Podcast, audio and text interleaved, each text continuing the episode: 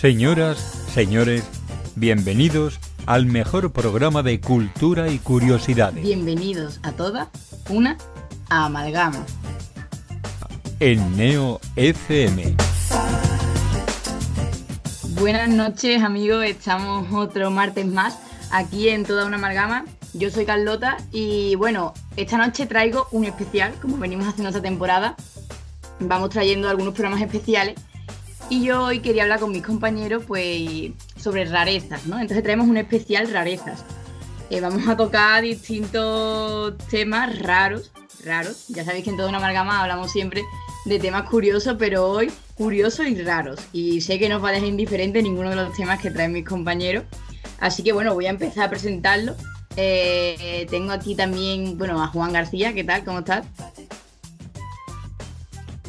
Muy buenas, muy buenas noches, ¿cómo estamos aquí? ¿Qué tal? ¿Qué nos traes hoy en este especial Rarezas?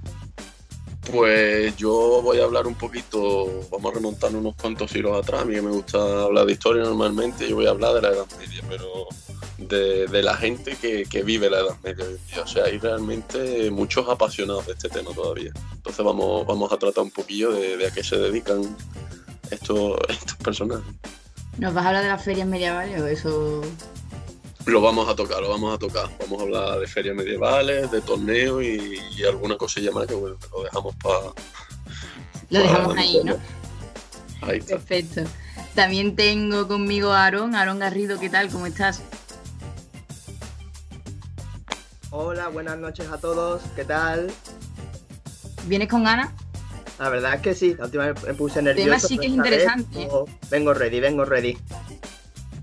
Así me gusta. Que decía que tu tema sí que es interesante, que ese sí que no va a dejar indiferente a nadie. Hombre, yo, yo espero que no.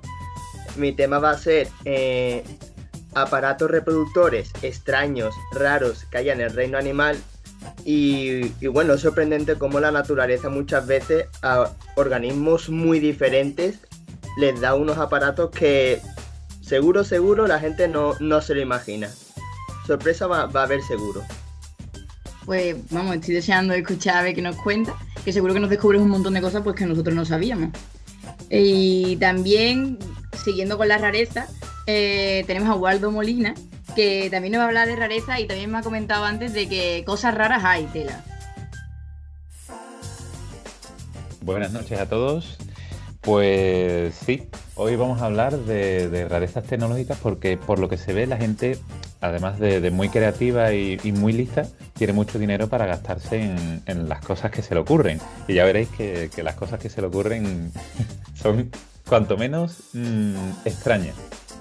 Sí, ¿no? Dejémoslo en extraña y curiosa, ¿no? Sí, sí, dejémoslo ahí, dejémoslo ahí.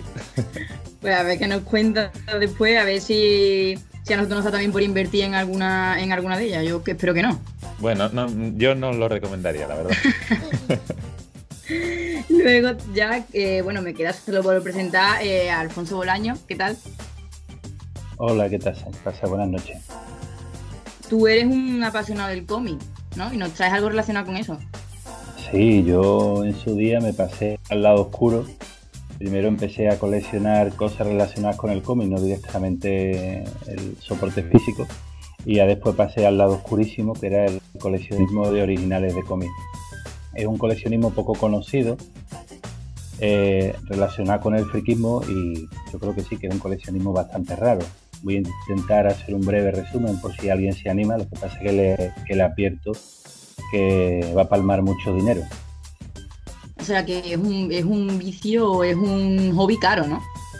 Es un hobby caro para gente mayorcísima como yo. No creo que un chaval de 20 años se pueda meter, aunque precios hay para todos los, bolsillos. Y si una persona se quiere iniciar, le puedo dar algunas pequeñas indicaciones. Bueno, pues te escuchamos ahora a ti dentro de un rato, que, que eres el primero que va a hablar hoy. Pero antes, vamos a recordar las redes sociales, como siempre. Eh, a ver, ¿quién se anima a decirme cuál es el Instagram de toda una amalgama? Venga, va, me atrevo toda una amalgama. Muy bien. ¿Y el Twitter? Toda una amalgama también, no falla. Madre mía, Juan, es que te lo sabes todo. ¿Y el Facebook? Y en Facebook toda una amalgama también. que yo, sabes que yo soy veterano ya. Impresionante. O sea, eres el community manager de toda una amalgama. Bueno, sí, yo, yo ya expando mis funciones a lo que haga falta. Bueno, pues después de esta, de esta presentación, ya hemos presentado el tema de hoy, lo volvemos a repetir, especial rarezas. Vamos a empezar con, con Alfonso Bolaño y su tema, el coleccionismo de originales de cómic. Hola, buenas noches. Eh, el coleccionismo es una enfermedad que curiosamente se da más en los hombres que en las mujeres. Lo leí una vez, me hizo mucha gracia, quizás porque las mujeres sean más prácticas que los hombres. Todo el mundo conocemos a alguien que, está fanatizado con sus colecciones.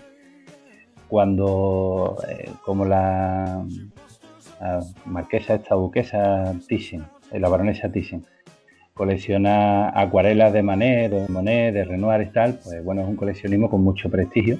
Ya nos gustaría nosotros ponernos en eso pero eh, fuera de los coleccionismos más conocidos, no sé, el típico vecino que colecciona llaveros o, mecheros, cajas de cerilla y tal, hay un coleccionismo menos conocido. El que yo practico, para mi desgracia y de mi bolsillo, es el coleccionismo de originales. Es un coleccionismo eh, prácticamente empieza a explotar en los años 90, porque anteriormente solo era para, para sibaritas y exquisitos porque os parecerá curioso, pero las páginas originales, que son obras únicas, tan únicas como, un cuadro de, Van Gogh, de Renoir o de Goya, no eran valoradas por, el público, hasta el punto que, bueno, hay dos famosas anécdotas, una en Estados Unidos y otra en España, que puede demostrar el, desinterés, incluso el desprecio que se tenía por obras, que algunas son brutales. En, Estados Unidos, eh, los cómics se publicaban sobre todo a través de, sindicatos, de sindicatos que publicaban esas tiras cómicas, que se llamaban así, eh, en un montón de periódicos. Se publicaban las mismas, las mismas tiras de los mismos personajes según la cadena de periódicos a la que pertenecía. Eh, uno de los autores más conocidos, que bueno, después fue llevado al cine y por ahí lo conocemos, eh, Flash Gordon, pues lo dibujaba Alex Raymond, eh, las páginas originales de Alex Raymond, las que él hacía lápiz y después pasaba tinta y algunas veces se coloreaban, eh, ahora mismo no podéis encontrar ninguna por menos de 80 mil dólares. Y sin embargo, en su época eh, se llevaban a un destructor de papel o a, o a la chimenea, a las calderas del edificio donde estaba el sindicato este que publicaba sus trabajos. De hecho, de hecho otro autor, eh, otro autor de cómic de menos prestigio, em, eh, fue un día allí a, llevar sus trabajos y se encontró con una señora, llevaba un carrillo de mano con un montón de originales, además eran de gran tamaño. Y bueno, le preguntó, la señora, ¿dónde, ¿dónde lleva usted esto? dice, no, llevo a destruirlo allí a la, a la caldera del edificio. Entonces el hombre, ¿le importa usted si me los llevo? Se llevó un montón y esos son los únicos originales de, de Alex Raymond que se han salvado. En España ocurrió algo parecido en Bruguera.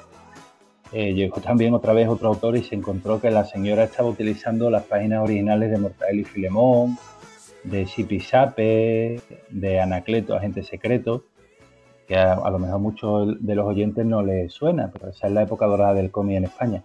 Pues lo estaba utilizando eh, en el suelo para que la gente eh, pudiera pisar el suelo recién limpio sin ensuciarlo.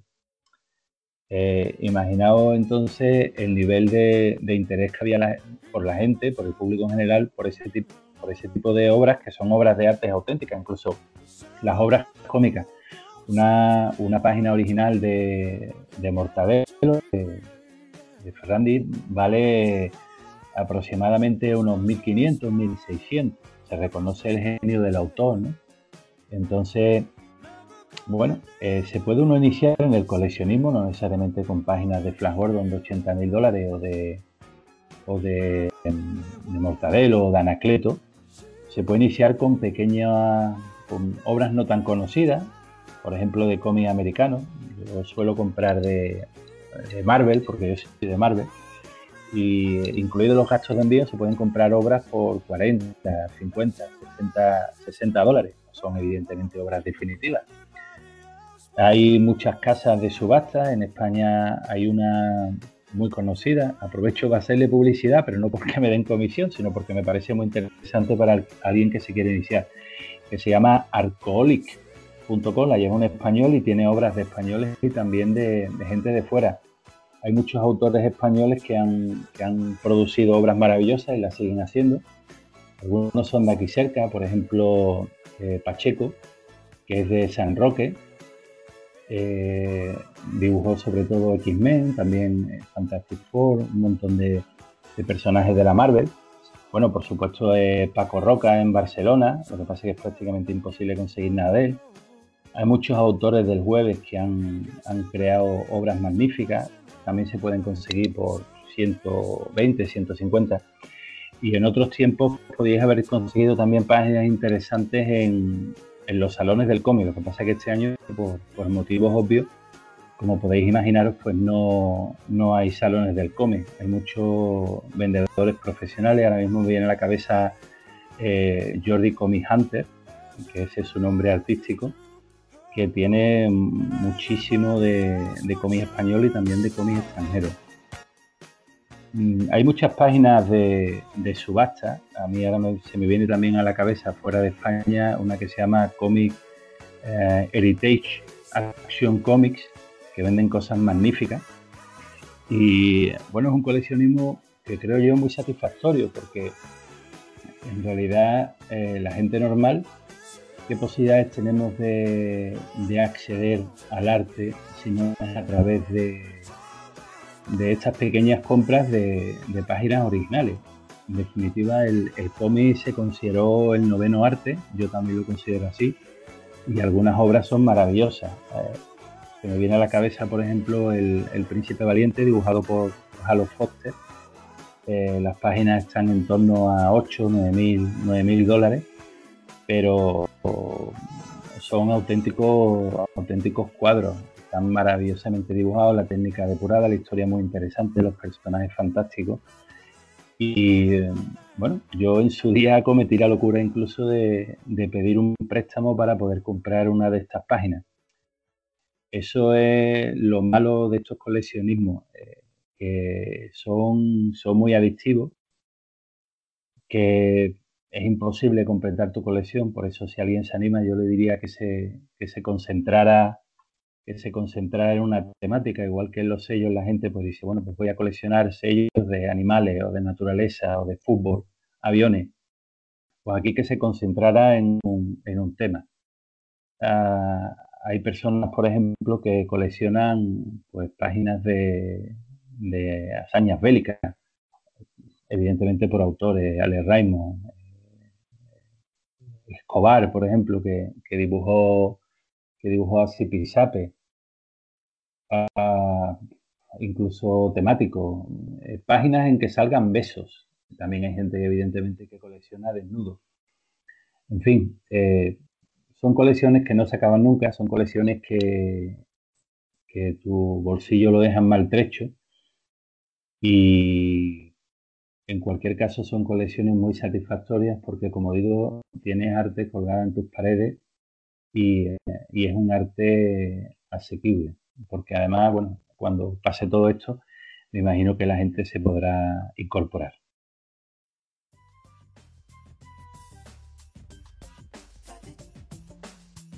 Bueno, Alfonso, y yo tengo una pregunta eh, que creo que es la, la pregunta. Eh, ¿Consideras el coleccionismo de originales de cómic un hobby raro? ¿O dentro del coleccionismo de cómic, como has dicho, por ejemplo, coleccionar páginas en las que aparezcan besos, es más raro dentro de la rareza? Eh, vamos a ver, no sé si... un segundito. El coleccionismo de, de cómics es raro en sí mismo. Em, es una afición cara, es una afición desconocida, es una afición muy específica. Y, y, por eso me parece a mí que sí, que sí se puede coleccionar, considerar un coleccionismo raro. Pero aparte es que es un coleccionismo minoritario y, raro, uno de los significados de raro es escaso.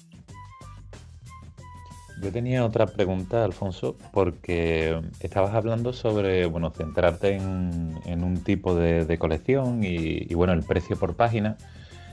Eh, Porque claro, entiendo que el, llegar a, conseguir eh, páginas consecutivas de un mismo cómic, eh, eso tiene que ser bastante, bastante complejo, ¿no? Bastante difícil. Eso es prácticamente imposible. Por la sencilla razón de que las páginas están muy dispersas. Hay, hay gente que se ha embarcado en, en intentar conseguir todas las páginas de un número. Por ejemplo, me acuerdo ahora mismo de, Santiago Segura, el, actor español, que es uno de los principales coleccionistas en España, si no el primero. Y, él ha intentado, ha intentado reunir números enteros de, un autor que precisamente ha fallecido esta semana, que es Richard Corbin.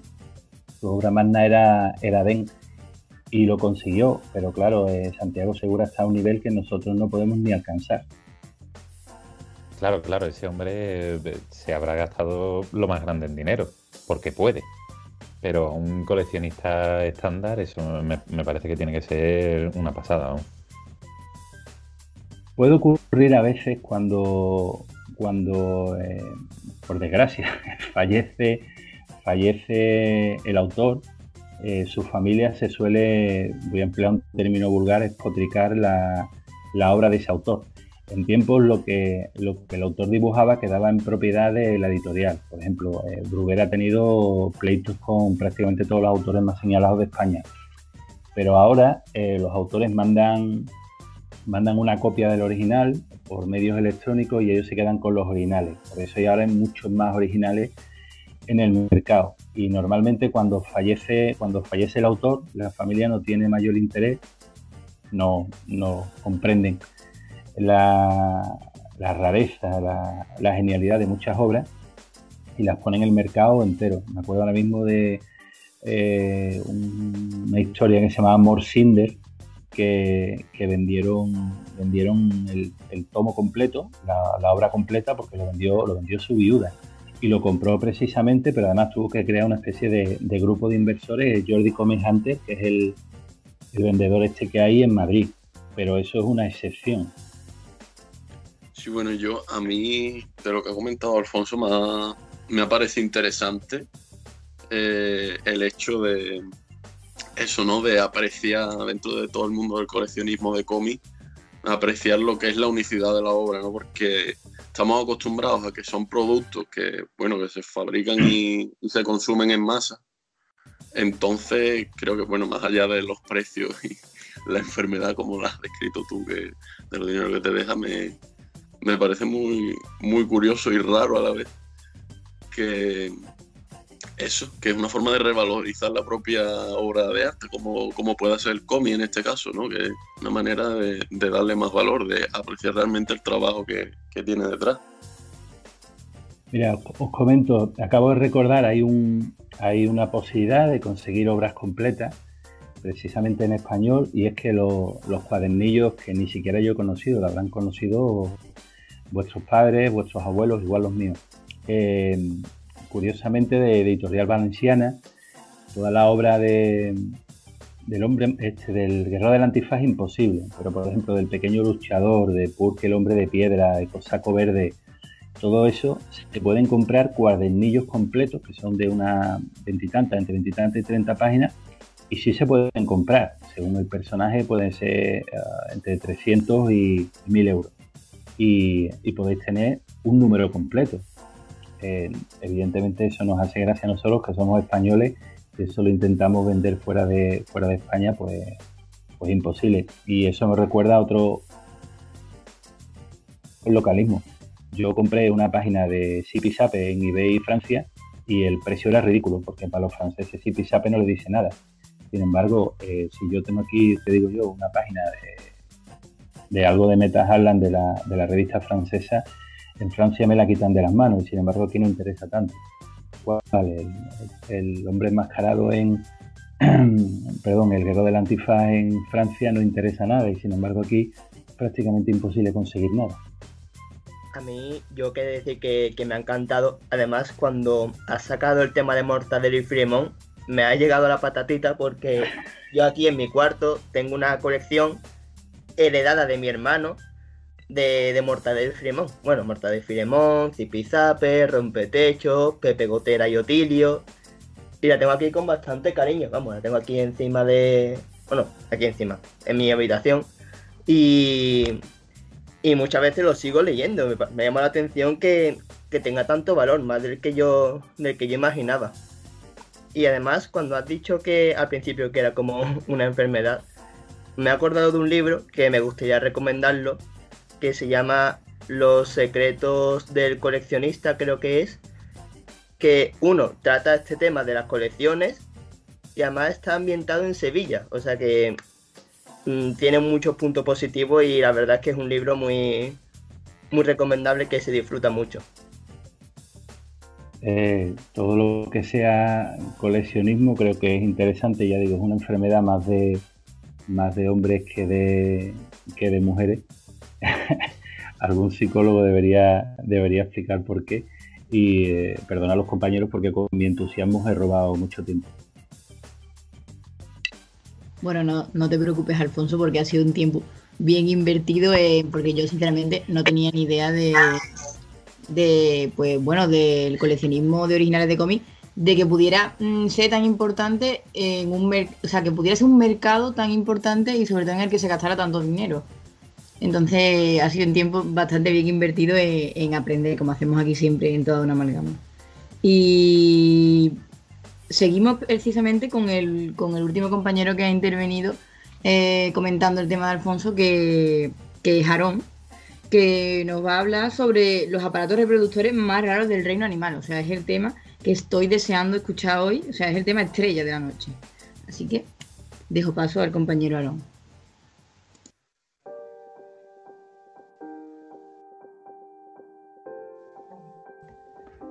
Vale, pues muchas gracias, Carlota.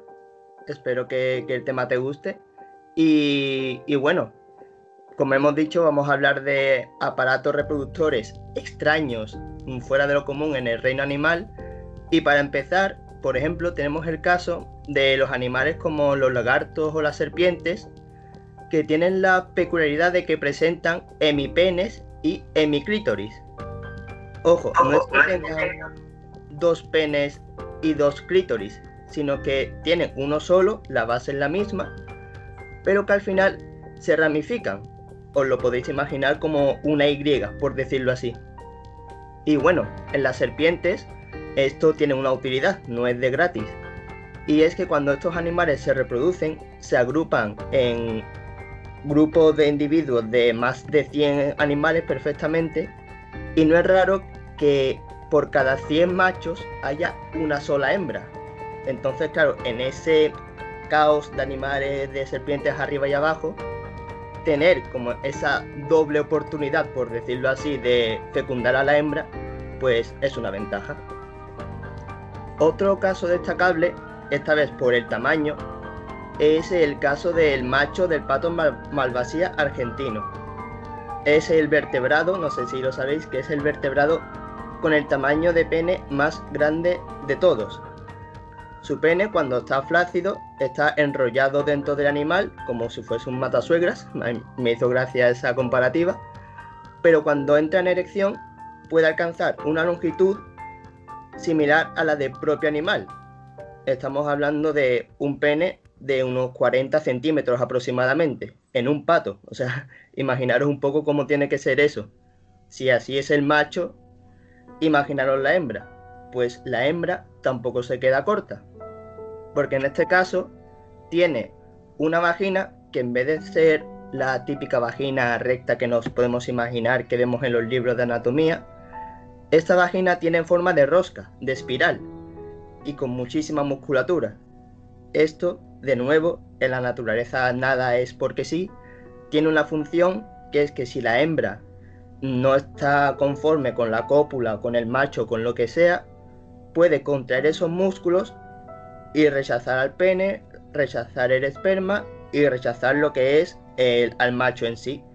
Y así pues no queda fecundada por un, por un individuo que no, que no le convence. Otro caso muy, muy curioso, y la verdad que tiene un poco de, mala leche, son unas especies de escarabajos que tienen su pene recubierto con púas. Y dices, ¿púas? ¿Para qué? Pues estas púas sirven para, una vez que han copulado con la hembra, le provocan heridas internas, evidentemente, y esta no vuelve a buscar un nuevo compañero hasta que esas heridas han sanado. El objetivo evolutivo de esto es que la hembra no esté con varios compañeros y se centre más en cuidar a un grupo de huevos y a un grupo de, crías. Pero bueno, reconozco que el mecanismo un poco de mala leche tiene. Para no quedarnos con este mal sabor de boca, por decirlo así, ¿no? Hay otras especies de carabajo que son bastante más amigables y que en este caso el macho tiene al lado del pene como dos pequeñas antenas y lo que hacen es masajear a la hembra mientras están copulando. La hembra de por sí tiene su musculatura vaginal tensa, lo que impide la penetración, pero cuando ya lleva un tiempo masajeando y ya ella está a gusto, es cuando se relaja y ya la cópula se da de forma correcta y todos felices. Como digo, en comparación yo prefiero este último caso, la verdad. Otra cosa a destacar no sé si, se os gustaban las llenas del Rey León, pero curiosamente las hembras, que de por sí son animales muy masculinizados en conducta, en tamaño, etc., tienen una vagina que, me sorprendió muchísimo, porque la vagina y el clítoris, todo junto, es como en los machos, está fuera del cuerpo. Entonces tú ves a una llena de lejos, ves que tiene un miembro colgando como quien dice, pero a menos que te fijes en la punta, no puede distinguir si es un pene o es un clítoris que como digo puede alcanzar perfectamente el mismo tamaño del pene. Y bueno, como extra también lo utilizan para orinar, así que la diferencia con un pene es... Bueno, está ahí, ahí. Después me gustaría seguir con, con el caso de las vaginas de la mosca del estiércol, que me pareció súper interesante y, súper empoderante de alguna forma, porque esta vagina tiene como bolsitas, receptáculos en, su interior, que le permite separar el esperma de los distintos machos con los que copula. Es decir, copula con un macho y este esperma no llega directamente al óvulo, sino que se queda guardado y cuando la mosca, por lo visto, ha estado con varios machos, puede elegir cuál de esos espermas libera, dosifica y con cuáles fecunda sus óvulos. La verdad es que, como digo, mm, lo, estuve leyendo y digo, jolín, esto estaría muy bien que nos pasase a nosotros. Y ya para ir acabando, dos últimos, dos últimos casos, que en este caso están en el océano. Uno lo encontramos en algunos tipos de pulpos, que tienen la peculiaridad de que sus penes son desmontables. No duele, ¿vale? Son desmontables. Lo que ocurre es que su pene son unos tentáculos que al fin y al cabo se han especializado en la reproducción, en transportar el esperma. ¿Qué ocurre? Cuando acaba la cópula con la hembra, es muy posible que estos pulpos se desprendan de ese pene tentáculo y este se quede dentro de la hembra. Ya el pulpo macho se va por su lado y le volverá a crecer ese tentáculo y la hembra puede seguir copulando y llegar a tener varios penes, varios penes tentáculos en su interior de diferentes machos.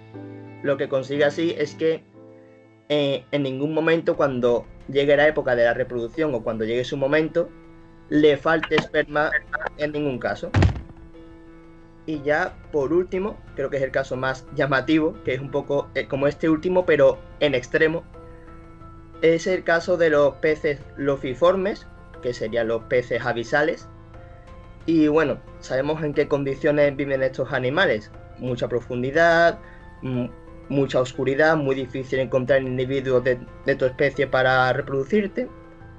Y lo que pasa aquí es que el macho, cuando nace, nace con un estómago totalmente subdesarrollado. Es decir, el macho no puede alimentarse por sí mismo y además tiene un tamaño 10 veces más pequeño que la hembra. O sea, es una minucia al lado de la hembra.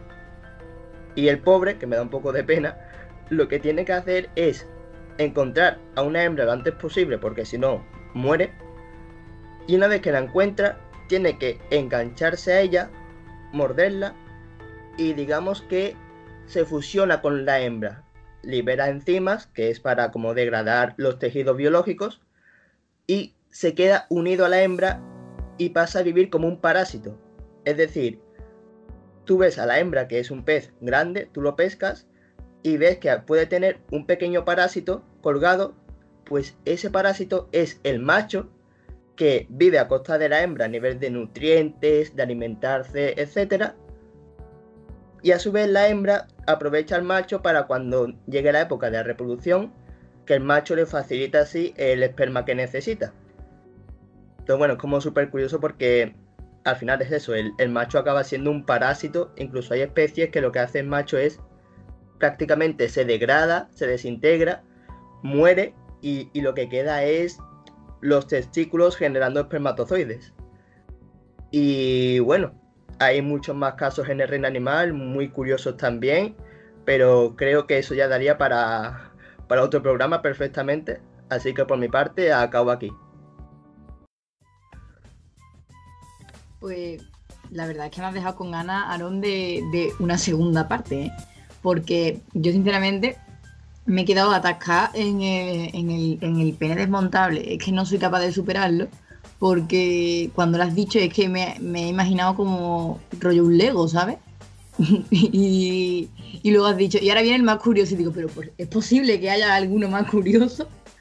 O sea que yo estoy demandando ya una segunda parte. Yo no sé si me gustaría en algún momento de mi vida cambiarme por alguno de estos animales. La verdad es que no, no, no sé, no sé qué pensaréis vosotros, pero yo estoy muy bien como estoy, la verdad. No sé, no sé cómo lo veis. Hombre, espero que no quisieras cambiarte por el, por el que se queda en forma de parásito, porque es que se me ha dado hasta pena. No, ese, ese no, ese precisamente no, por ejemplo. el pobre. A mí me. Bueno, el, el pato me, me, ha llamado muchísimo la, la, atención, porque no sé. No sé cómo ese corazón va a bombear sangre para. Para. Bueno. para dos cuerpos del tamaño del pato.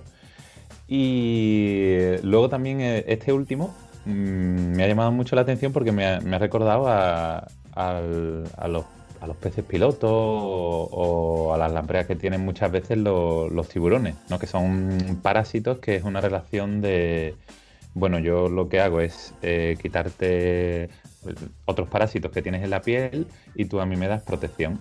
Y, este último, el, el, macho pegado a la hembra, me ha, me ha recordado a, a eso precisamente.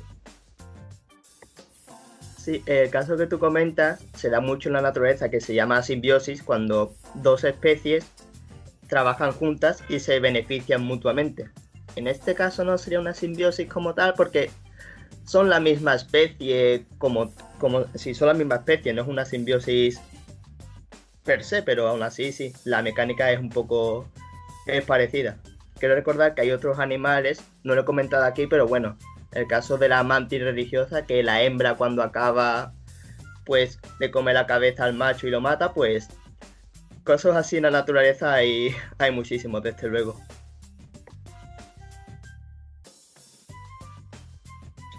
No, pues justo es lo que, lo que quería comentar, porque te estaba escuchando y me estaba acordando, digo, a propósito, no, no sé si conocíais eso, bueno, creo que se llama canibalismo sexual, ¿no? Que pasa también en algunos en algunos insectos más, ¿no? Que la, la hembra al terminar el, el apareamiento, eso, eh, el, bueno, liquida al macho, ¿no? Que es algo que yo, yo lo había escuchado eso, asociado a las mantis religiosas, pero según tengo entendido también pasa con algunos, algunas otras especies de insectos. Sí, sí, totalmente. No, no, recordaba el término y sí es ese canibalismo sexual. Digo, son cosas que, que, aunque me llaman muchísimo la atención, pero yo creo que realmente el más el más chulo, el más balas, por decirlo así, es el de la mosca. Sí, lo eso de poder elegir después de estar unos pocos con cuál, con cuál te quedas, digo, me encanta. Es decir, como esa mosca, por favor, un altar ya. Sí, bueno, creo que es el avance genético definitivo, ¿no? Que pueda, que pueda elegir los genes de quien quiere que tenga tu, tu descendencia, ¿no? Eso sin duda puede tener unas aplicaciones. Y luego el de la hiena también me ha llamado la atención porque es lo que tú dices, siempre, vamos, yo las llenas lo he visto en el Rey León, como bien comentabas tú al principio. Eh, pero no sabía que, que, podía ser tan difícil diferenciar una hiena macho de una hiena, hiena hembra. Claro, además de, a ver, de este he quitado bastante información porque realmente no es lo más peculiar, lo más curioso en este caso es imaginar cómo tiene que ser, cómo tiene que montárselo el macho para conseguir copular con la hembra. Es decir, es, es diferente, es muy diferente y por lo que he leído sí es relativamente complicado para el macho eso, poder copular con la hembra porque es como un mecanismo muy, muy diferente. Además, como digo, que la hembra es más grande, suele ser más agresiva y puede el macho, el macho puede salir un poquito perjudicado, la verdad. Pues mm, hay una cosa que seguro, seguro que nos diferencia de, los animales, que bueno, yo no... Eh, te lo pregunto a ti, Aaron, ¿tú crees que los animales que has hablado toman pizza? Mm, no sé si todos tomarán pizza, pero por ejemplo el escarabajo de los pinchos, si la tomase seguro que cambiaría de, de, estilo de reproducción segurísimo. Así que tenemos que dar un poquito de referencia al escarabajo, la verdad. Y además quería comentar a nuestros oyentes que estén muy pendientes a nuestra cuenta de Instagram, a toda una amalgama en Instagram, porque dentro de unos días tenemos una sorpresa con los amigos de Domino's Pizza que les interesa, seguro que les interesa, porque si os gusta la pizza, que es que no conozco a nadie a que no le guste la pizza, le interesa esto, esto que vamos a publicar. Y además, eh, pues mm, avanzo que será un sorteo y ya las instrucciones estarán en el post, así que nada, están muy pendientes de, de la cuenta de Instagram y bueno, que no perdáis la oportunidad de participar. Y después de, esta información, que, era muy necesaria porque quien no le gusta una pizza gratis, eh, vamos a continuar con, con Waldo Molina, que nos viene a hablar de rarezas tecnológicas.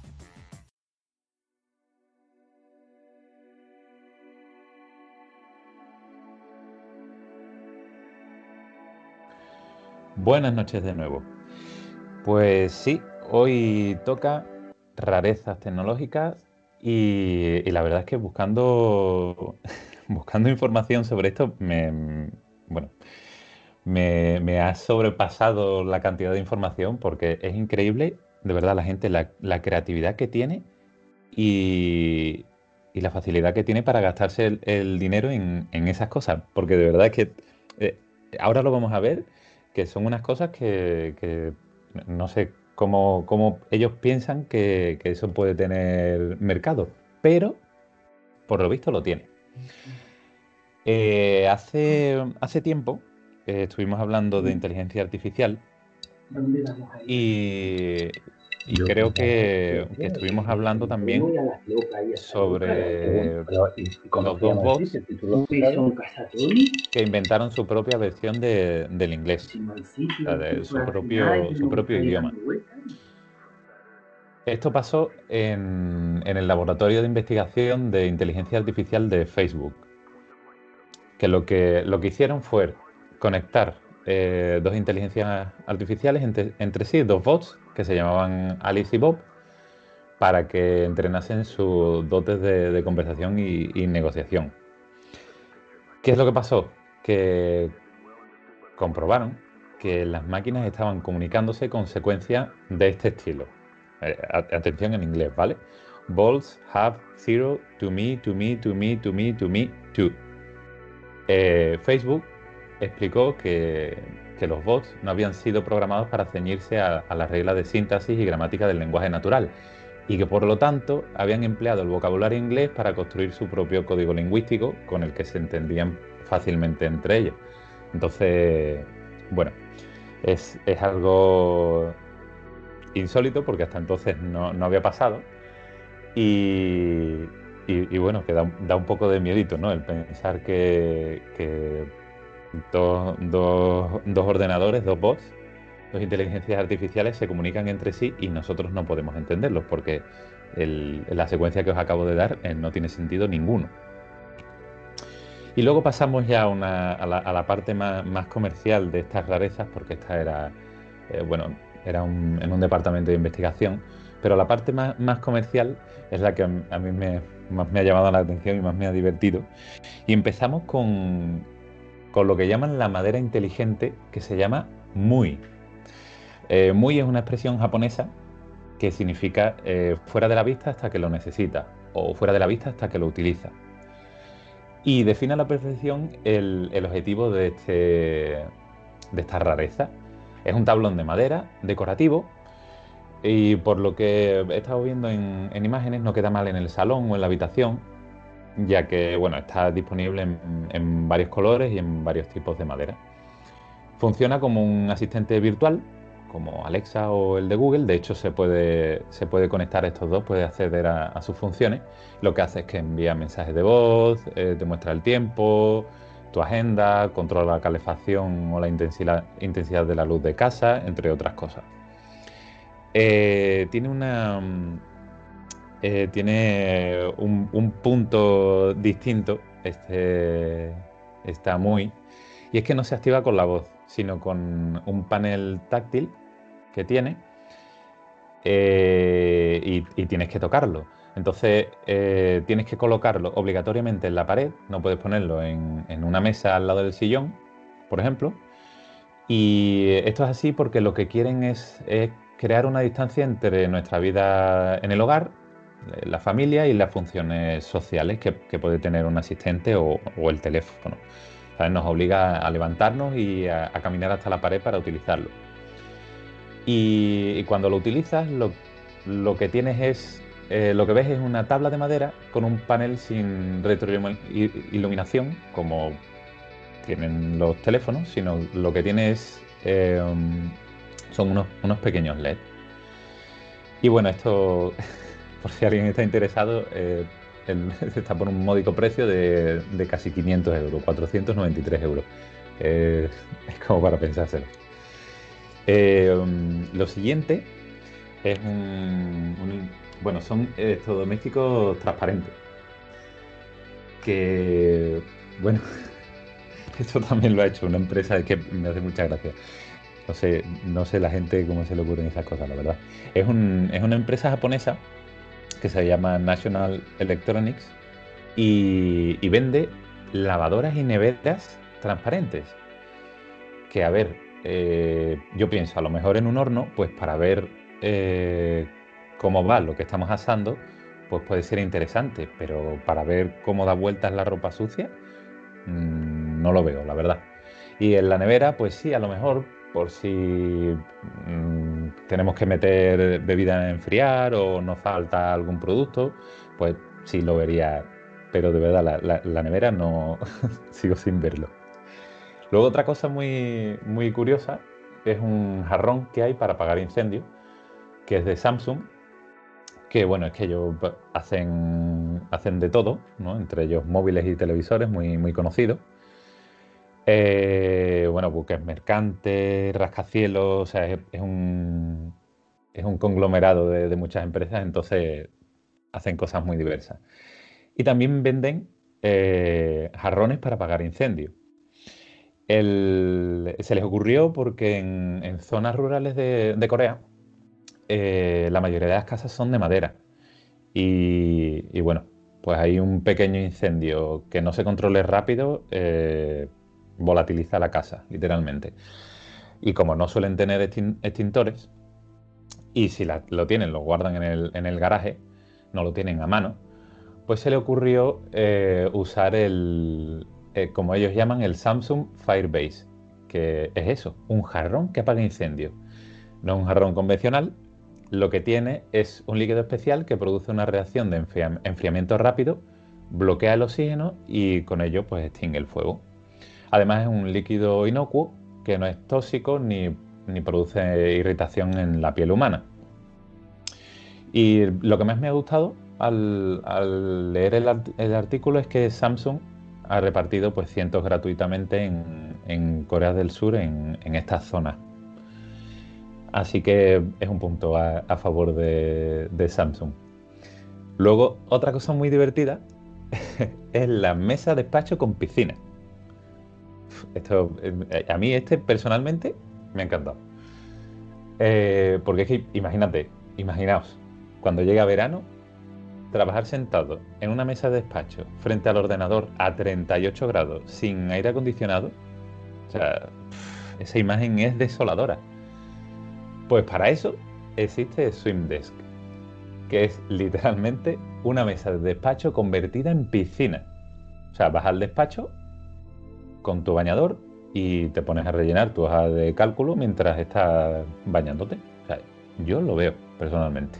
Trabajas fresquito, aunque bueno, mm, no sé cómo puedes mantener la mano, las manos a salvo del agua para poder teclear, porque ya sabemos que el, teclado y el agua pues tampoco es que sean muy amigos. Pero bueno, como teoría es perfecta, yo la veo, pero ponerlo en práctica ya me genera un poco más de, más de duda. Pero bueno, como he dicho, este Swim Desk es, totalmente real. Puedes ajustar la temperatura corriente del agua, eh, perdón, la, temperatura y la corriente del agua, porque genera corriente también. Eh, y bueno, tiene un diseño modular para poder instalarlo en cualquier cubículo. Así que si, tienes, si trabajas en un cubículo pequeño, no te preocupes que también hay un Swim Desk para ti. Y si tiene tú o tu empresa tenéis de sobra unos 1.600 euros, pues ahí lo lleváis. Para vosotros es. Y luego otro muy, muy curioso es la cama en la que nunca te quitan tu mitad. Atención a esto que es que, está muy bien, ¿eh? porque que, dormir en pareja es eh, está muy bien porque tiene una justificación pues afectiva, social sexual también, hablando del, tema del compañero varón. Pero desde el punto de, vista del descanso, no es una buena idea, porque cada persona tiene su propio ciclo del sueño, su forma de dormir, y en raras ocasiones va a coincidir con, tu pareja. Y bueno, el resultado es que muchas veces pues, no descansas bien, te desvelas, o peor aún, te das cuenta que tu pareja ha invadido tu zona de la cama, tu zona. Y terminas pues arrinconado en el, en el filo de, la cama. Y muchas veces hasta sin colcha. Pero por suerte, Ford, el fabricante de coche, tiene la solución. La llaman Ford Lane Keeping Bed. Y esta cama lo que hace es que asegura que cada miembro de la pareja conserve su mitad de la cama. Lo que usan es, atención, el asistente de mantenimiento de carril. O sea, la tecnología que Ford eh, y muchos coches ya tienen implementada en los vehículos hace que detecta eh, cuando el coche, por ejemplo, eh, pasa las líneas de, de, la carretera y se sale de su zona, ¿no?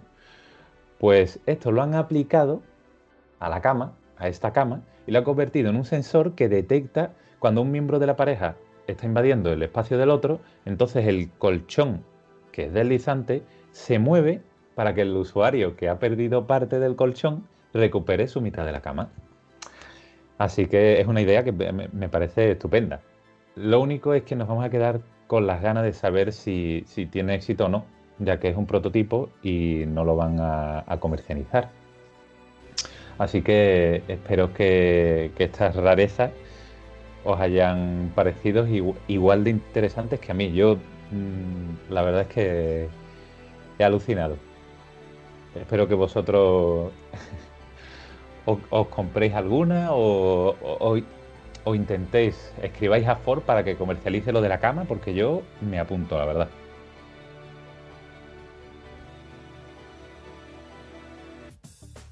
La verdad es que mm, estaba pensando, bueno, lo de la cama me parece un puntazo, pero lo que yo todavía no veo muy asequible es lo de la oficina con piscina, eso...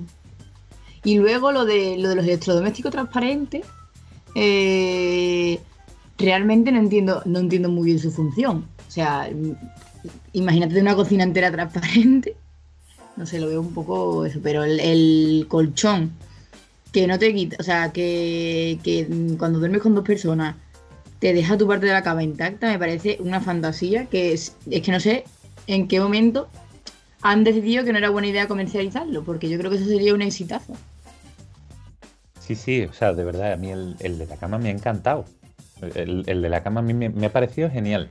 De hecho, hace, hace tiempo vi, vi un meme muy simpático que era que era una cama y el, una, la, parte de la, pareja que se ve a la que siempre le robaban el, el edredón había eh, grapado el edredón a, su lado de la cama para que no se lo quitasen. Entonces, ese es un problema muy común. Y el de la cama también. Yo no sé cuántas veces me he visto al filo del colchón para no caerme. O sea, de verdad, si esto lo comercializan, a mí me, encantaría, me, parecería estupendo. Sí, yo estoy de acuerdo también. Yo creo que lo de la cama, en esa patente hay que invertir porque realmente yo creo que tiene mucho futuro. Es un problema tan común que además el, se ahorraría tantas peleas de pareja con un buen descanso ahí en este sentido. Pero yo, eh, a mí me, cuando estaba hablando de lo de los los electrodomésticos transparentes, cuando me he imaginado la nevera transparente, ¿no? He pensado, bueno, si lo práctico que tiene es que ver, sin siquiera abrirla, lo que tiene dentro, ¿no? Pero eh, me, me he planteado por un momento, digo, es que hay algunos, hay algunos inventos, más allá de facilitarnos la vida o no, es que parece que no quieran volver más idiotas, ¿no? O sea, que te estás ahorrando el hecho de, abrir una sencilla puerta, ¿no? Y en ese sentido de que hay mm, mucha inteligencia artificial y muchos inventos encaminados a eso, ¿no? acciones tan sencillas, tan cotidianas que no, veo la no veo lo, práctico en invertir dinero en ahorrarte algo tan trivial, tan cotidiano. Totalmente, yo es que lo estaba viendo y digo, porque además tú, te paras a pensar, y claro, si lo haces transparente, pues ¿qué? ¿Cristal? ¿Metacrilato? O sea, eh, eh, lo que sea tiene que ser muy resistente, resistente a altas temperaturas, a bajas temperaturas, eh, no sé cuánto costaría eso. Y, total, para lo que tú dices, vas a la nevera, miras y, bueno, y, además ahora que tenemos el, Internet de las cosas, ya hay muchas neveras que directamente eh, lo que tienen es un inventario de lo que tú tienes en la nevera. O sea, es que te lo pueden mandar al móvil. ¿para, qué, ¿Para qué quieres una nevera? pero sí, es, lo que tú dices, ya sirve para idiotizar. Hay otra de las curiosidades que vi, que no, la he querido meter porque me iba a alargar muchísimo, era un sensor para el mal olor. Pero vamos a ver en qué momento tú te compras un... Porque además es que son como... Era como 90 euros el, sensor. Pero en qué momento tú te compras eso. Ten una buena higiene, ten, no, no, sé, tu desodorante en la maleta, en el macuto, por si acaso. Pero un sensor para medir eso, no sé, es, ya rozar lo, ridículo. Para, para los positivos ahora de, coronavirus, ¿no? que dice que pierden el olfato, ¿no? yo creo que esa es la única aplicación que le veo. Cierto, cierto, pero es decir, que este sensor, eh, bueno, el prototipo es del año pasado, o sea que, ni, ni, siquiera se sabía el coronavirus. Ahora sí que es verdad que vendría bien, pero bueno, eh, ya que no tienes olor, pues te duchas más a menudo y así te, quitas de problemas. Eh, a mí hay una cosa que me llama la atención y creo que, Juan ha dado, ha dado en el punto y es la cantidad de, inventos chorras. Ahora mismo me viene a la cabeza uno que no me acuerdo si fue en, en Kuwait o en Arabia Saudí, que había máquinas expendedoras de, lingotes de oro. Entonces tú sales a la calle dices, oh, me siento mal, eh, necesito comprar algo totalmente superfluo. Y vas y te compras un, lingote de oro. Eh, estoy recordando que las patentes, por lo menos para, registrarlas, tiene que ser algún tipo de, novedad respecto al estado de la técnica o de lo que existe en el mercado. Evidentemente pues, no, no hay máquinas expendedoras de lingotes, pero me parece una chorrada absolutamente innecesaria. Tú piensas que, donde has dicho Kuwait, Emiratos Árabes, en, verano los 52 grados lo, alcanzan, ¿eh? Imagínate tú que ese, lingote de oro te sale fresquito. pues, pues, pues metes tu, tarjeta de crédito, sacas tu lingote fresquito y te lo pasas por la frente. Yo ahí no veo una mala solución.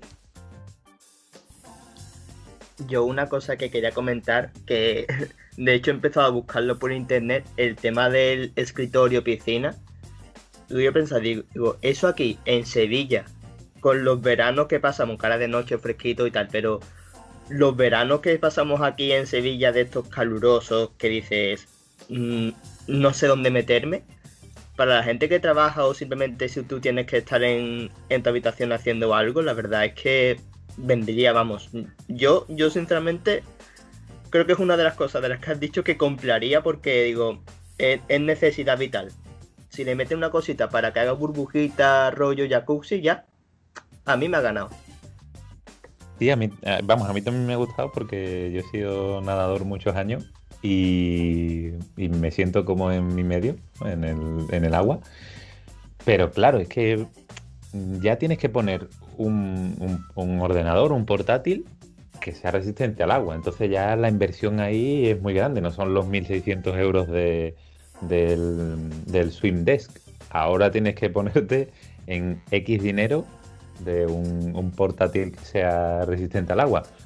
Pero si lo tienes, perfecto. Vamos, yo eh, eh, mm, lo veo también para verano aquí en Sevilla. Yo lo que sí es que a mí me darían ganas de no trabajar. Si yo estoy en verano, que ya de por sí trabajar en verano como que no da gusto, y encima tengo la tentación de poder estar como en una piscina mientras trabajo, yo es que al final no haría nada. Sí, sí, es, otro de los riesgos de ese, de ese invento. Pero bueno, yo, si, si tienes ese dinero y tienes la posibilidad de, trabajar desde la piscina, todo es probarlo, Carlota. Me sigo quedando con la cama. O sea, es que la cama es que he visto de solución. La solución. A lo mejor solucionaría hasta divorcios. Que esa gente está perdiendo ahí un nicho de mercado, ¿eh? Sin, sin, sin comerciarlo, sin comercializarlo. Totalmente, es lo que dice Juan. Es el. Cuando tú te levantas bien descansado, es que ves la vida de otra manera a lo mejor sería no solo para el tema de las parejas, yo pienso también en, la, en las parejas que tienen niños pequeños, bebés. Que bueno, no sé si habéis visto alguna vez estos vídeos de por la noche de cómo se mueve un niño pequeño en la cama, que te pasa por encima, te pasa por detrás, te da la vuelta, te pisa la cara. Digo, si ese sistema para las parejas lo adaptase también a los niños pequeños, digamos, yo creo que ya esa gente ya han triunfado y han salvado el mundo realmente. A mí me gustaría proponer un invento que fuera que evitara los ronquidos de tanto tuyos como de tu pareja.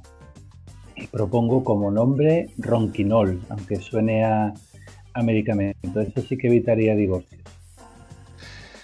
Cierto, cierto. Es que los, los, los ronquidos ajenos son muy, son muy desagradables. A lo mejor tú de los tuyos no te enteras, pero los ajenos, uff, son las noches en vela porque la otra persona ronca son muy malas. ¿eh? Y lo de la, lo de la cama también para bebés mm, me parece genial, no solo porque eh, mm, duerman en tu misma cama y, y te vayan a patear la cara, que es muy probable que lo hagan, sino porque no se caigan de la cama, sino que el sistema evite que el, el bebé se caiga de la cama. Buena idea, ¿eh? Buena idea. Tendríamos que escribir a Ford. Lo que está claro es que de aquí nosotros podríamos juntarnos y sacar patentes, pero patentes útiles. Porque es verdad que lo de los niños solucionaría también muchos problemas. Y siempre me da como mucho corte presentarme a mí misma. Pero si hemos estado hablando de, de inventos raros que, eran raros, porque yo todavía estoy pensando en lo de la vajilla transparente. Eh, yo voy a hablar hoy pues, de las palabras más raras que se pueden encontrar en el español.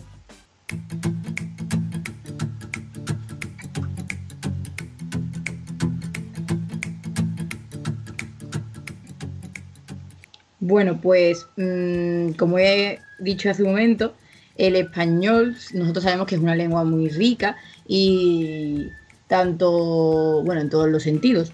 Pero es que eh, yo estaba pensando de qué hablo en relación con, cosas raras. Y como una señal, encontré una palabra eh, que dije, bueno, pero ¿esto qué significa? Porque yo no la conocía, eh, pregunté aquí por mi casa tampoco. Y digo, bueno, habrá muchas palabras más raras que no conozcamos. Y pues sí, pues sí, hay un montón. y muchas están hasta, en la, están hasta admitidas en la RAE. Otras quizás son más como que se usan en, algunos pueblos, pero hay algunas que sí, que están admitidas por la RAE y 100%. Voy a empezar por unas que, que bueno, en las que más me llamó la atención, que es que se puede decir, está admitido por la RAE, blue jean. Pero blue jean es deletreado B-L-U-Y-I-N, todo junto, blue jean. ¿Y qué significa blue jean? Pues es la manera de decir vaqueros blue jeans en, en inglés, pero en español, más rápido, blue jean. Y eso está en la RAE, o sea que ya podéis ir a cualquier tienda y decir, mira, dame unos blue jeans que, me quiero probar la, la, talla 38. Y también no solo se puede decir eso, sino que también se puede decir toalla. Toalla de toalla. O sea, es el significado que estáis pensando. Luego, eh, esos son los. Son un poco raros, pero es que encontré otras palabras que ya algunas sí que no entendía el significado y los tuve que buscar porque, bueno, toalla, al fin y al cabo tú piensas toalla, toalla, bueno, pues tiene una relación. Pero luego me gustaría que cuando terminara de contarla me dijerais si alguna de ustedes la conocíais o la habíais utilizado alguna vez o la habíais escuchado a alguien de vuestro entorno. He encontrado, por ejemplo, a pechusques, que venía que se utilizaba en Andalucía. Yo no lo había escuchado nunca. Y que significa trastos, utensilios o cachivache. Luego mm, he encontrado una que es para, por lo visto lo utilizan los frikis de la magia, que es abracadabrante, que pues viene del mundo de la magia, de abracadabra, pata de cabra, como podéis imaginar, y significa algo desconcertante o sorprendente. Luego también encontré la palabra acme, que yo pensaba acme, pues acme era la marca de explosivos del coyote, pero no tiene nada que ver significado, porque significa momento más agudo de una enfermedad. Aunque bueno, preferiblemente nos quedamos mejor con la, con la marca de explosivos del coyote. Luego también encontré abuado, que a mí me venía en relación con el búho. Digo, bueno, será que tiene cara de búho, pero no, significa hinchado. Luego, a mover, que yo pensé, bueno, será igual que toalla es toalla, a mover será vamos a ver, pero no, es destituir a alguien de su empleo o oficio. Entonces, a la próxima vez que vayan a echar a alguien, que le digan que lo van a mover, que bueno, ahí tiene una relación con a mover, de que lo van a mover a otro sitio, vaya. Luego eh, también encontré la palabra AIGA, H-A-I-G-A. Y yo pensé también, será como oiga, oiga, AIGA.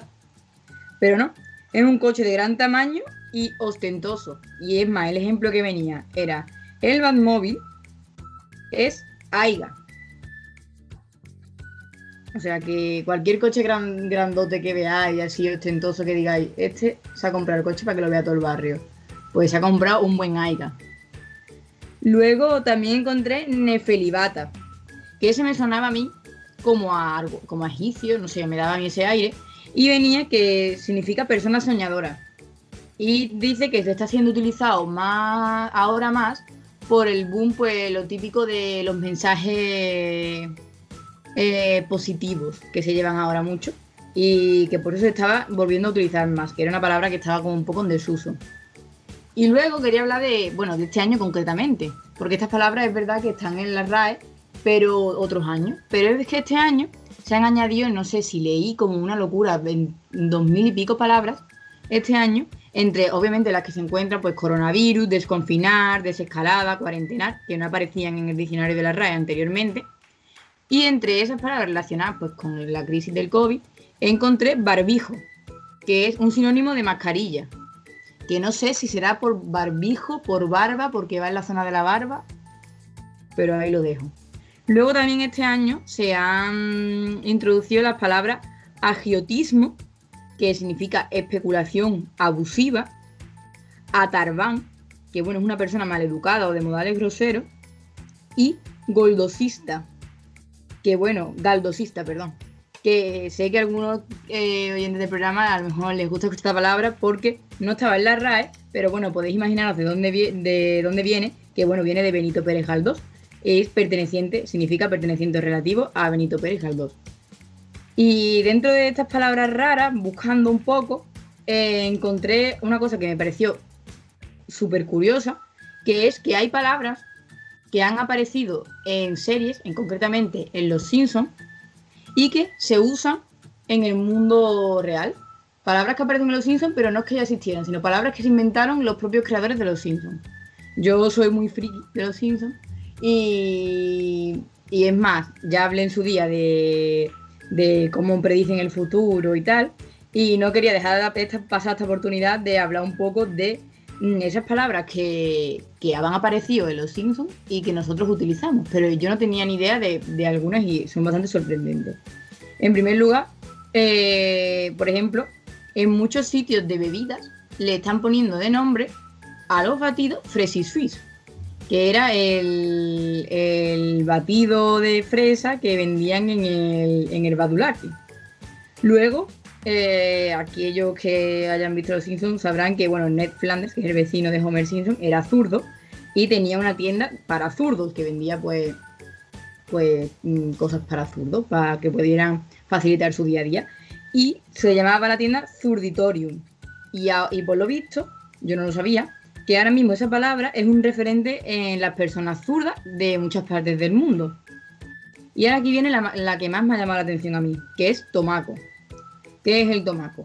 El tomaco en un episodio de Los Simpsons es un tomate que siembra el protagonista Homer Simpson con un poco de semillas de tabaco para ayudar un poquito a la madre naturaleza. Y entonces empezaron a crecer unos tomates muy hermosos que cuando los empezaron a vender crearon adicción total y eh, lo, los propios eh, habitantes empezaron a crear adicción a ese tomate. Y por lo visto es que desde esa aparición en televisión del tomaco se planta tomaco en la vida real. Es más, los expertos agricultores recomiendan que se siembre, ¿vale? Pero no cerca de los animales. Porque claro, si los animales se comen eso, pues entonces ya les va a crear muchísima adicción. Entonces no sabemos si nos estamos comiendo tomaco y no lo sabemos. O sea, no sabemos si estamos comiendo tomate real o tomate que combina semillas de tomate con la de la planta tabacalera. Luego, también hay otra, que esa sí que me ha parecido rara, pero rara. Yo la conocía, pero no sabía que se utilizaba en la vida real, que es riconudo. Eh, riconudo referido a rico, a algo que está rico. Y por lo visto, es que hay eh, muchos frikis de los Simpsons que mm, eh, apasionados de la cocina que cuando van a probar cosas en los bares mm, pues mm, definen a la comida como riconuga, que es que se me parece ser fan y friki a un nivel top. Y ya esta última, que no sé ni casi ni cómo pronunciarla, que es Quijibo, que no tiene relación, o sea, a mí no me recuerda a nada, se escribe K-W-I-J-I-B-O, y mmm, una persona, un usuario de Twitter, preguntó en Twitter a hashtag RAE Responde, a la Real Academia de la, Lengua Española, qué significaba esta palabra. Eh, la RAE en Twitter, eh, con el hashtag eh, RAE Informa o RAE Responde, responde dudas pues, de distintas palabras del español, incluso dudas de si se escribe con tilde, sin tilde. Y entonces un usuario preguntó de qué significaba esta palabra y la RAE responde, dijo, palabra inventada por Bart en una partida del Scrabble, que ya me parece que incluso los propios los propios eh, académicos de la RAE sepan de la existencia de esta palabra y no sé, me parece un poco locura. Entonces me gustaría, eh, bueno, saber si alguno de ustedes eh, habéis pues escuchado alguna de estas palabras que he dicho, porque a mí hay algunas que me han dejado un poco locas porque no sé, ni siquiera tienen relación con lo que suena, ¿no? Yo todavía estoy con la de con la de a mover, que me he dejado todavía un poco tocada.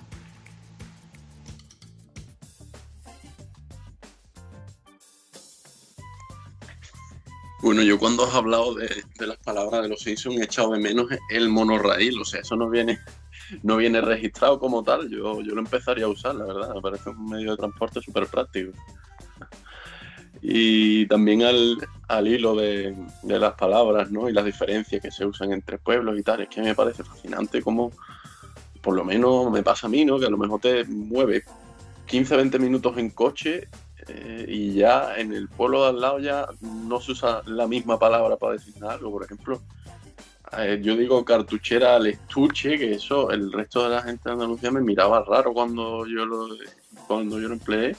Y eso y ahí como eso hay palabras a, montones, ¿no? Y bueno, ya por no hablar, como decimos aquí los andaluces, de, de Perro para arriba, ¿no? Que realmente las distintas palabras y formas de expresión muchas veces que la propia riqueza del español y la variedad hace que, que casi que nos cueste entendernos muchas veces en este sentido. Es que seguro, estoy segura que si esto que yo hablaba antes lo escuchara a lo mejor alguien de otra zona, a lo mejor sí que ellos utilizan esas palabras en su día a día, ¿no? Que no son tan, a lo mejor lo que nos parece raro a nosotros, como decía Juan, eh, a ellos lo utilizan en su día a día de manera común y no les parece tan raro, y les parece raro otras cosas. A mí me, gustaría comentar, eh, te has referido a la palabra aiga. Esa palabra me la comentaba mi abuela y me decía que el origen era porque los nuevos ricos, en la época de la, de la posguerra, intentando eh, pedían el coche más grande que haya. No sabían hablar bien y, de ahí se quedó lo de Aiga. No sé si el, si correcto o si el, origen es real. Y después, al hilo de lo que ha dicho Juan, eh, no hace falta cambiar de pueblo, incluso en tu grupo de amigos. Eh, la familia de un amigo mío tiene una palabra que merecería la pena existir, que es jeromitación. Jeromitación viene del grupo heavy Smith. Entonces es un, es un giro brusco, sobre todo cuando vas en, en coche. Y, solo para terminar, eh, aunque no es palabra rara, eh, hace tiempo hicieron una encuesta de las palabras más bonitas del castellano y ganó la palabra agua. Ahí lo dejo. Me ha encantado lo de lo de Aiga, porque realmente eh, es que fue una de las cosas que más me llamó la atención, porque no lo había escuchado nunca y no, como no sabemos si, lo que te decía la abuela es cierto o no, pero oye, ya nos ha dado una, explicación de una posible explicación de por qué, de por qué existe esa palabra. Así que yo me la apunto. A mí me ha hecho mucha gracia lo que, lo que has dicho de los, de los Simpsons, porque es verdad que como llevan ya pues más de 30 años con, con nosotros, ¿no? Ya, ya forman casi parte de la cultura popular eh, la manera en la que interiorizamos eh, tanto las expresiones de, los Simpsons. Y, recuerdo hace tiempo, cuando se podía, se podía salir por la noche e ir a los bares y esas cosas, en un bar mm, ver escrito en una pizarra Fresi, Swiss. claro, a mí y a mis amigos nos hizo mucha gracia porque somos unos frikis de los Simpsons. Pero digo, yo no sé si la gente que no está tan puesta en los Simpsons sabe que eso viene de ahí. Y, me ha hecho mucha gracia porque es una justo una de las palabras que has dicho. Está claro que, el Fresi Swiss ha sido un antes y un después en, en, las bebidas. Pero la verdad es que mm, es lo que dices que los Simpsons, como llevan ya tantísimo tiempo, a mí me llamó la atención que hasta las RAE eh, respondiera con, la referencia de los Simpsons. Es como lo tenemos tan, tan asimilado ya como en nuestra vida día a día. O sea, yo cada dos por tres hago, hago referencia a algo de los Simpsons porque también me considero muy friki. Y, cada dos por tres, a lo mejor hablando con mis amigos lo que sea, digo, sí, como en este episodio de Los Simpsons, tal y cual, y me salen hasta los diálogos del episodio. Así que no me extraña que, esté tan arraigado y que lo encontraras en, en un bar me, encantaría saber cuál es por curiosidad, por cuando se pueda va a salir y, y, y verlo. Mira, otra, otra palabra que a mí me encanta, que no existe, pero que también merecería la pena existir. Canileño.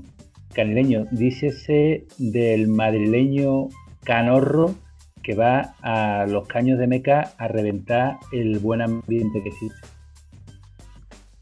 Yo, yo segundo la palabra canileño además. Me hizo gracia porque estuve este verano en, en Zahara y, vi en el pueblo allí una pintada que, ponía eh, madrileños go home. o sea, que el nivel de intrusismo de, de los madrileños en, la, en las playas habitanas es curioso también. Y la verdad es que segundo lo de la palabra de los madrileños, me ha encantado. Y por las demás que ha dicho Carlota, yo solamente conocía a Pechusque. Y cuando la ha dicho, digo, ay, mira, una que conozco, no sé qué, qué bien. Pero no, el significado es totalmente diferente. yo cuando lo he escuchado es como si por ejemplo estás haciendo deporte y, y te, y te falta el aire, no puedes más, estás rojo, sudando, no sé qué. Que dice, le va a dar una pechusque, como que le va a dar un malito o una cosita así. Yo lo he escuchado siempre en ese sentido, de te va a dar una pechusque, mm, para ya que, que, no, que no lo cuentas. No, no tenía nada que ver con el significado que ha, que ha dicho Carlota. Y yo mientras estaba hablando estaba pensando en la pobre gente de, de pasapalabra. Digo, ¿no te imaginas que estás en pasapalabra o en cualquier concurso de televisión y te cae una palabra de esta que tú dices, mm, ¿qué? ¿Perdona? ¿Eso qué es? Hombre, tú imagínate que, que te dicen mm, momento más agudo de una enfermedad. Y tú te quedas pensando, por A, ¿no? Empieza por A. Yo es que no pensaría en acme, porque es que yo cada vez, o sea, cuando lo leí, es más, la foto que venía donde lo, donde lo leí era la de, era de lo de los dibujitos de, del coyote. Y dije, pero, ¿cómo puede significar esto un momento más agudo de una enfermedad? Es que no puede ser. Y yo quería preguntaros, porque a mí me pasó una vez en mi colegio, que se lo dije a mi profesor y no me entendió, si ustedes sabéis lo que es, que es darte un agrio. La verdad es que no. Eh, pues es que yo siempre, en mi familia se ha dicho siempre lo de que me ha dado un agrio. Y yo no estaba en el colegio y le dije, le dije profesor, me tengo que ir al cuarto de baño porque me ha dado un agrio. Y mi profesor dijo, ¿que te ha dado un qué? Y no, no lo entendía. Y para mí un agrio es como cuando mmm, tragas saliva y de repente es como que te sabe mmm, fuerte, como agrio. Y te queda un sabor de boca malísimo y tienes que beber agua corriendo y comer algo. Eso le llamo yo que te da un agrio. Vamos, no sé si habéis experimentado esa sensación alguna vez. Y no me entendían y digo, yo qué sé, no sé si es algo que solamente lo digo yo, en mi familia se dice, o es que mi profesor no tenía ni idea de la existencia de la palabra. A mí sí que me ha pasado, pero alguna vez, pero no le ponía nombre. Eh, simplemente, no sé, digo, bueno, al- algo que no estaré haciendo muy bien la digestión, se me ha, se me ha, se me ha venido otra vez para arriba. Pero no, no, no sé, no, no le ponía nombre, la verdad. Cada familia tiene una manera de explicar sus síntomas, sus malestares. Eh, a mí me divertía mucho. eh, mi tío médico, le, le llegó una señora y dijo, estoy estartá. Y no, estartá, ¿qué querrá decir eso? Y en su familia era muy conocida la palabra, es que tenía alteraciones en el periodo. Y todas las familias tenemos, tenemos palabras que forman parte de, nuestro acervo cultural dentro de la familia que explican bueno, síntomas o cualquier cosa. En mi, en mi casa, cuando no, no somos capaces de identificar un, un objeto, decimos acércame ese cosito. Qué bueno, pues ese me gusta a mí, eh, para quedármelo yo. Eh, forma ya parte del acervo cultural del programa. Lo dejamos, ¿no? Lo dejamos en para propiedad de cualquiera que escuche el programa, ¿no? Para cualquiera que escuche toda una amalgama. Mm, vamos a seguir ya con el último tema que tenemos esta noche, que bueno, he dejado a Juan para el final, que es, eh, bueno, nos va a hablar de la pasión por el mundo medieval, cuando quiera. Medieval.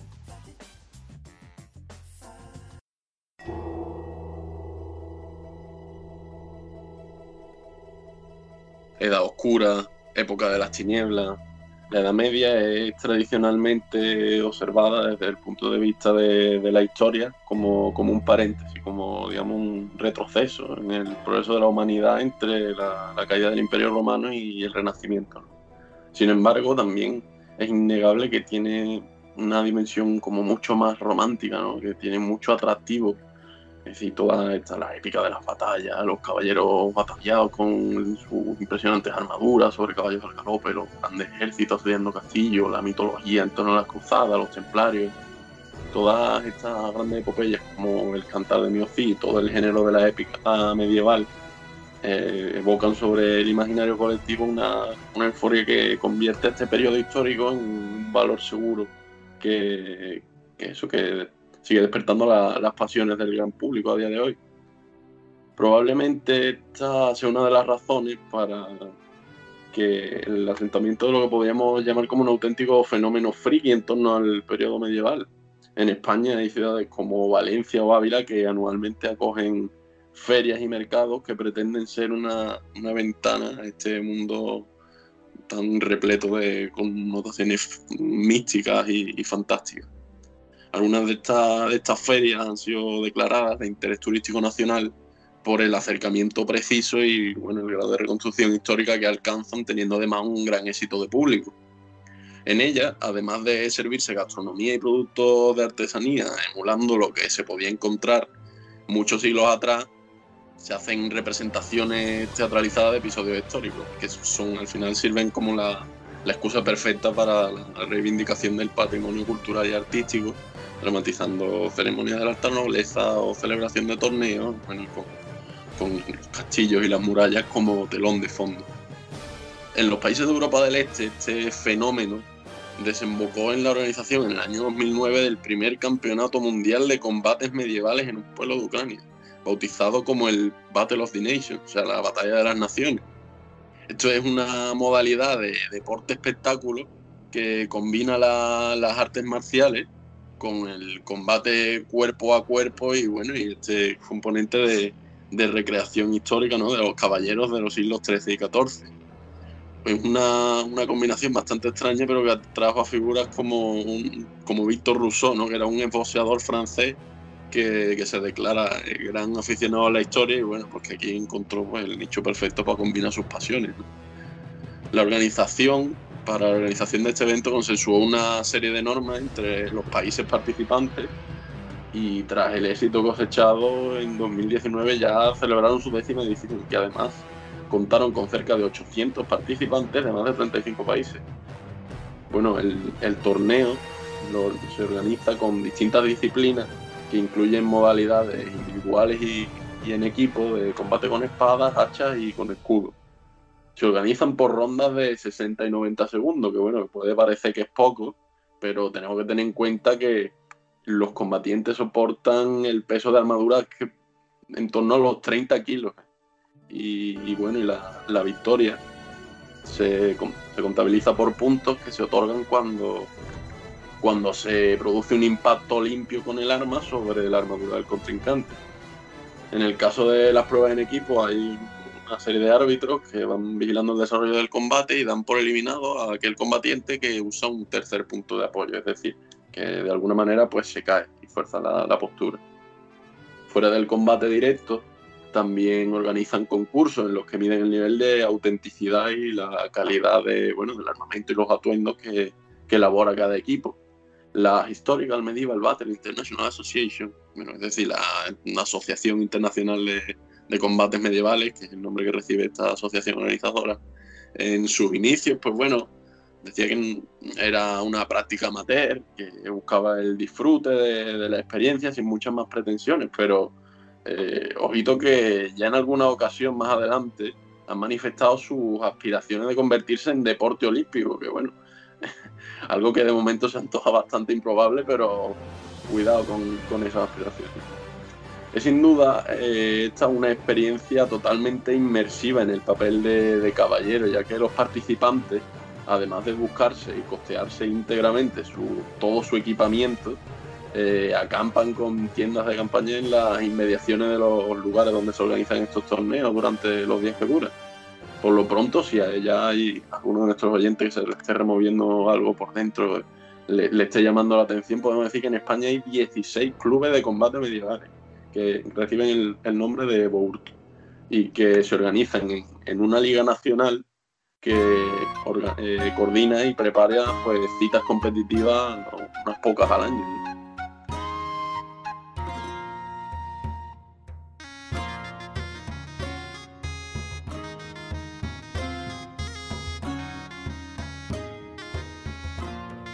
Esta fiebre por lo medieval también se ha trasladado recientemente al mundo de la música, con el surgimiento del conocido como el parkour, un género musical que consiste en la interpretación de canciones pop contemporáneas con instrumentos y sonidos que imitan bueno, la, estética y la tonalidad de la música medieval. El término proviene de la palabra bardo, que es el nombre que recibía en lo que nosotros conocemos como juglar, es decir, aquella figura que recorre los pueblos recitando realmente la, leyendas, los poemas y las canciones tan típicos del folclore popular medieval. Y este, este fenómeno del barco surgió precisamente este año 2020 de manera casi casual, vinculado al mundo de los memes. Si seguramente recordamos el vídeo este que se hizo tan viral de los enterradores ganeses eh, portando un, un féretro, un ataúd, mientras iban bailando, que bueno, en los momentos de estar recién inaugurada la pandemia, pues, todos los hogares poniendo una nota de humor a las incertidumbres y al propio miedo a la muerte que, empezaba a extenderse, ¿no?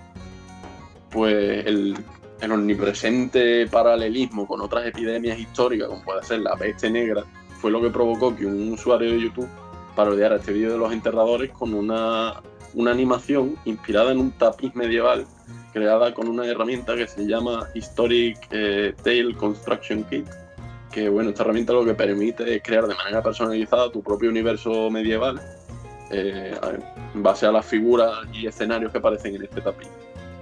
Pues con esta herramienta, esta parodia del vídeo de los enterradores fue el primer paso que en cuestión de días despertó la, creatividad de numerosos usuarios de la comunidad que crearon con la misma herramienta pues, numerosas imágenes y, y empezaron a incluir música, a versionar éxitos del pop mundial de, de artistas de la talla como Madonna, Lady Gaga, Queen, Los del Río o, bueno, el propio tema Hips Don't Lie de Shakira, que es el, que estamos escuchando. Las composiciones eh, respetan la, melodía original de la canción, interpretada por instrumentos como el la V o flautines. Y también hay, hay algunos que incluso se han atrevido a traducirlos al inglés antiguo al latín clásico. Hay, hay temas traducidos a, lenguas muertas, que es algo que hace muy insólito. Indudablemente aquí, con este pop ochentero, la nostalgia juega un papel importante, pero el friquismo medieval, como podríamos llamar, también se hace palpable en otras manifestaciones de la cultura popular, como pueden ser el cine o los videojuegos. Los juegos de rol, como Dragones y Mazmorras, Age of Empires, y películas y series como El Señor de los Anillos y Juego de Tronos, pues han contribuido de alguna forma a aumentar esta comunidad de los amantes de los duelos de espada. Amantes de los duelos de espada también podemos encontrar en el programa televisivo que se llama Forjado a Fuego, cuya dinámica consiste básicamente en la competición de herreros aficionados para replicar armas de todas las épocas. Y bueno, por concluir un poco, yo creo que uno de los periodos más raros y al mismo tiempo más atrayentes de, la historia de la humanidad pues eso, no pueden hacer más que, atraer a una comunidad de raritos apasionados que al fin y al cabo lo único que tienen de, raro es eso, unos, unos friquicillos apasionados y complejos.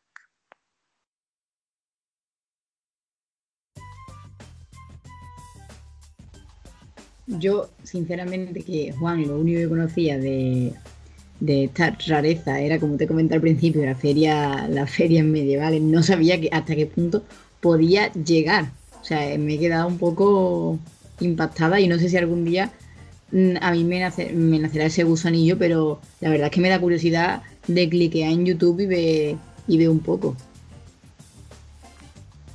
Sí, bueno, yo fue precisamente a raíz de eso. No me acuerdo cómo, quién me lo pasó, que vi un vídeo de eso, de, combates medievales. Digo, ¿esto qué es? ¿Quién, ¿Quién se dedica a organizar esto? Y lo que a medida que lo vas investigando un poquito, te das cuenta que realmente eso tiene toda una comunidad detrás, tiene mucho seguimiento, eh, dinero que se invierte bastante detrás, o sea, hay una idea, bueno, hay público evidentemente en esos espectáculos, ¿no? Se cobra 15 euros la entrada, quiero decir que al fin y al cabo también es, un negocio. Para los propios deportistas no, porque imaginaos eso, lo que he dicho, costear vuestro, vuestro propio armamento medieval, pero, pero sí, sí, es muy curioso todo, todo el seguimiento que hay detrás.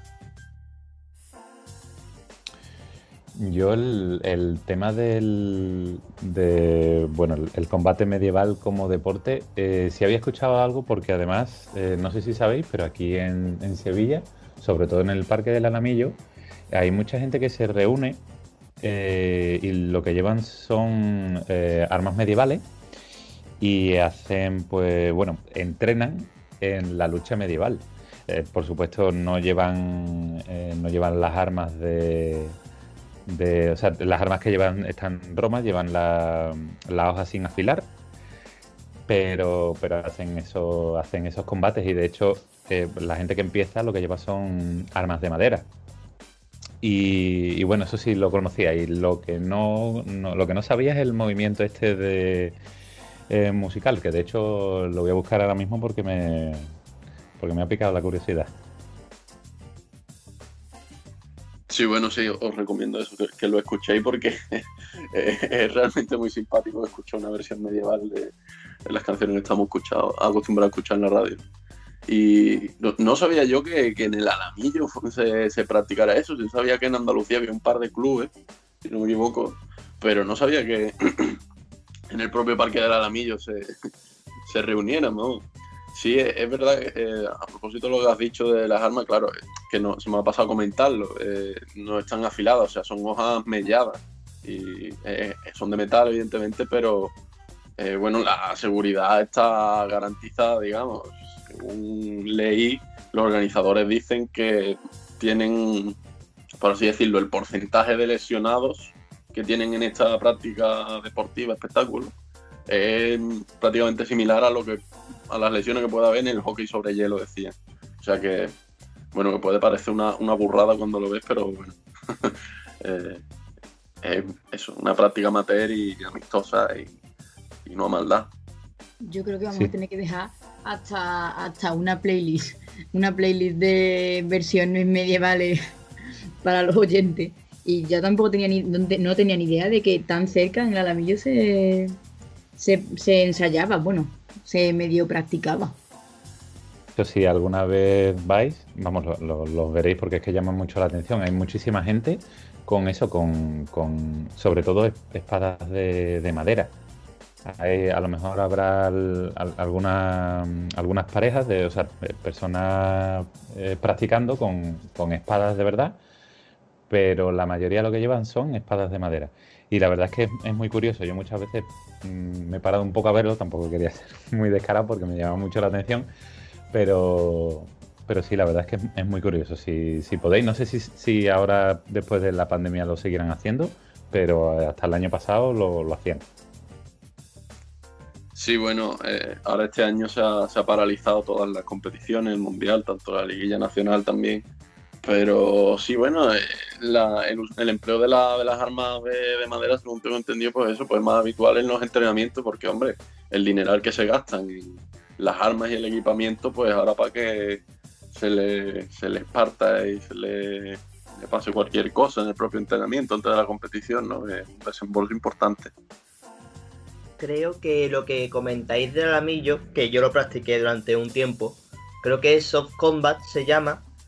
Y, básicamente sí, si os cuento un poco mi experiencia, lo disfruté muchísimo. Se forman como dos equipos y la idea es eso, es como ir como en un formato guerrilla de un grupo pequeño como contra otro grupo pequeño.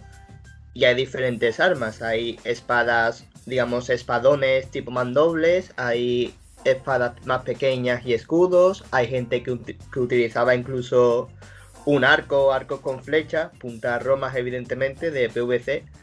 Y también lanzas, escudos grandes, o sea, había muchísimas cosas. Creo que los hay enfocados en el, en el tema medieval y también hay grupos que hacen cosas más del tipo roles y que ya meten cosas de magia, cosas de clases, de razas, etcétera. Sería un tema bastante interesante para hablarlo un día, la verdad. Y, eso, la verdad es que sí que se suelen mover eso en el alamillo, como decís. Y vamos, está muy bien, muy bien y es bastante recomendable, la verdad. Por lo menos para probarlo un par de veces y, ver las sensaciones. Eh, vamos, está muy bien.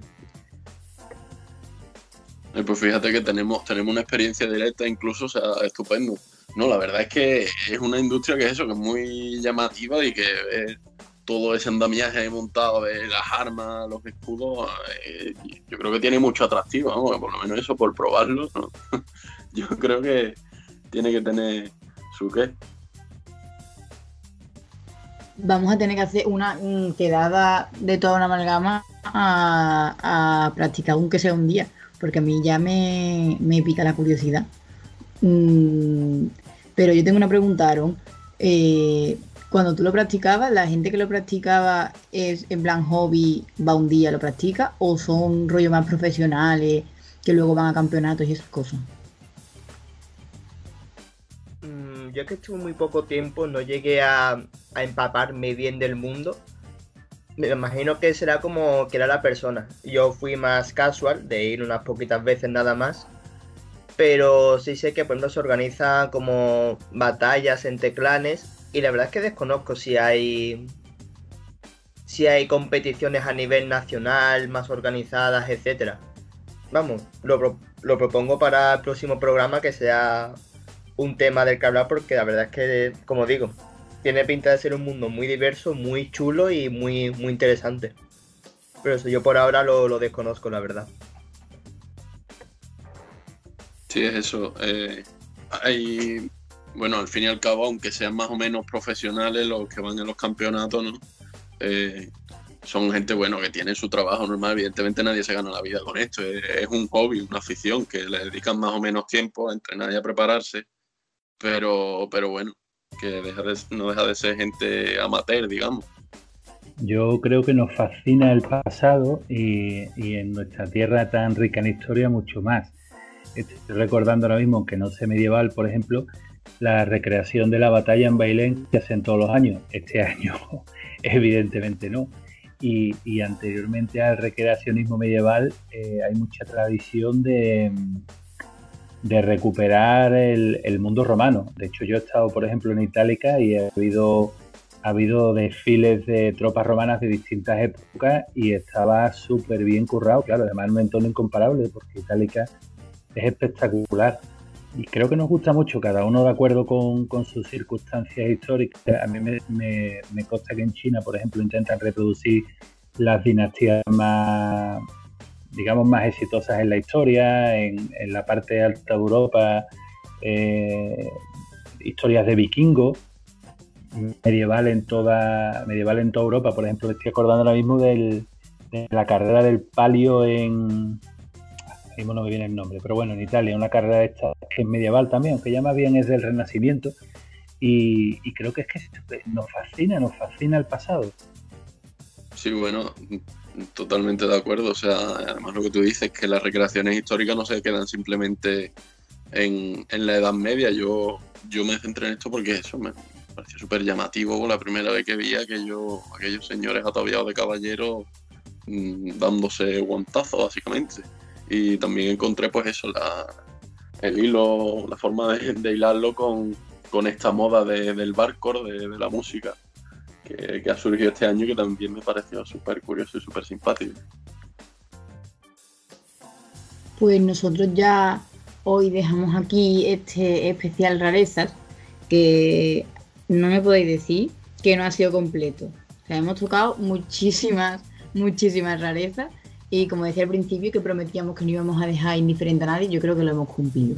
Así que voy a empezar la ronda de despedida. Voy a empezar por Juan, que ha sido el último que ha hablado. Bueno, pues nada, un, un, placer haber estado aquí una noche más y, y habernos puesto al día y darnos cuenta de, de todo lo que tenemos cada uno de, de, rarito y ponerlo en común, que al final yo creo que es eso lo, lo más enriquecedor que hay. Además, lo hablábamos, lo, lo hablábamos fuera de micro, que todos somos un poco frikis de algo. Así que está bien ponerlo todo en común. Exacto, efectivamente. Bueno, muchas gracias y hasta la próxima. Hasta la próxima, Juan. También me voy a despedir de Aaron, Aaron Garrido. Buenas noches. Bueno, pues buenas noches, muchas gracias por, por escucharnos, por haber estado. Y, y, nada, espero que el programa os haya gustado, tanto los dos animales como todo lo que hemos visto, que al final, como decís, entre una cosa y otra es un grupo muy variado y eso es lo, lo enriquecedor realmente.